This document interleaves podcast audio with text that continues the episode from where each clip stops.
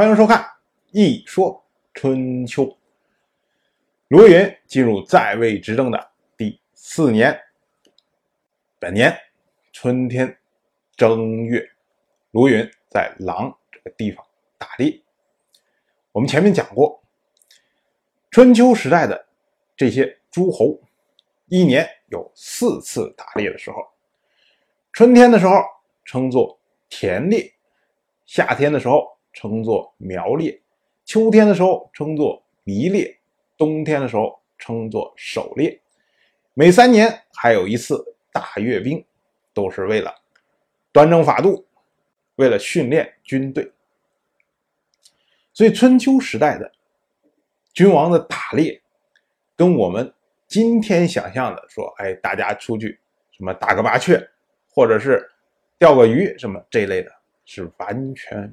不同的，他打猎的时候呢，往往会把这些重要的大夫啊、大臣呐什么这些人，哎，全召集起来，然后大家一块拉出去，就像一个小规模的军队一样。拉出去之后，通过这个打猎过程，追逐、发现这些猎物、围捕这些猎物的过程，通过这个过程来训练这些人的配合和团结能力，由此能够达到提高军事水平的这种情况。而且呢，在这个打猎过程中捕获到的这些猎物，往往不是用于食用，而是用于敬献神灵。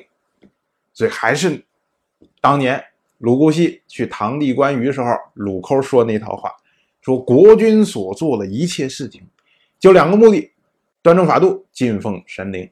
春秋时代的国君去打猎行猎，只要。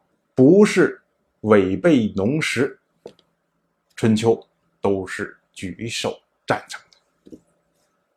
这跟后世不一样。后世皇帝一出去打猎，像唐太宗要出去打猎，这个魏征就劝他不要去，唐太宗非要去，然后怎么办呢？魏征就把脑袋放到车轮底下，说你要去，你就车轮子往我脑袋上压过去。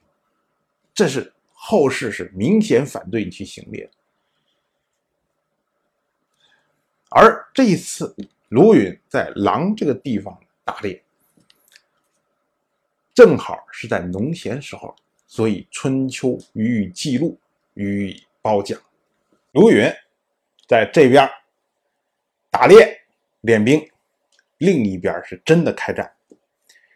这次呢是王室王姬的一个小国，叫做芮国，和秦国之间的战争。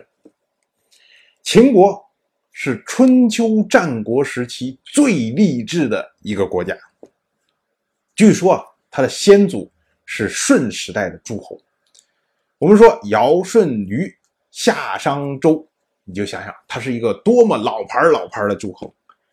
可是呢，在他做了千年诸侯之后，到了商王朝的末期，站错了队。如果大家仔细看《封神演义》的话，《封神演义》讲到最后。周兵要攻入商王朝的朝歌的时候，当时还在誓死抵抗的有两个人，一个叫做飞廉，一个叫做恶来。这两个人就是后世秦国的祖先。你想，如此顽固的对抗新王朝，那新王朝立国之后能有好果子吃吗？所以周立国之后。飞廉、恶来的后代被一撸到底，从诸侯直接撸到了平民。我们前面讲过，周代是什么？天子、诸侯、大夫、士、平民。你要想从平民向上爬，哇，那没有几百年的时间，肯定是搞不定的。好在呢，秦人他是有一个特殊技能，就是养马。所以王室呢非常依仗于秦人的这个技能。西周五任天王姬满，也就是那位喜欢巡游天下，在虎牢关养老虎的天王。传说啊，他曾经被西王母邀请到昆仑山饮宴，而他带了八匹神骏，八匹神骏都是由一个叫做赵父的人来负责管理。这位赵父就是秦人的祖先。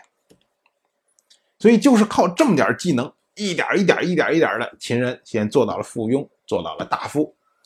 但是想到诸侯没有大功是不可能的，我就这么一说，您就那么一听。